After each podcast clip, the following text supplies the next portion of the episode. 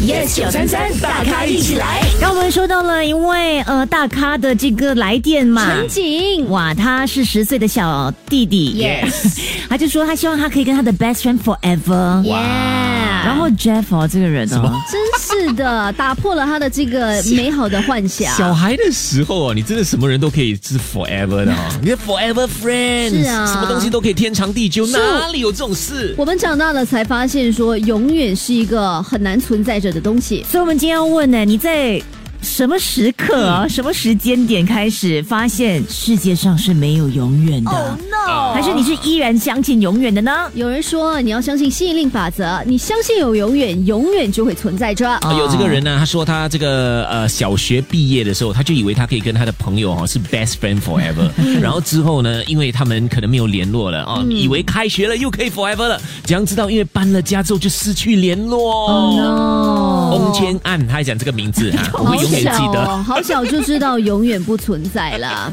呃，但是我觉得我们三个人哦是可以有永远的，啊，你会不会觉得我们会是永远的朋友嘞？我们三个人 forever friends。哎，我看不见，我听不见。 早上六点到十点 Jeff、陈宁、玫瑰，Yes 九三三，大咖一起来。即刻上 Me Listen 应用程序收听更多大咖一起来精彩片段 Podcast。你也可以在 Spotify、Apple Podcast 或 Google Podcast 收听。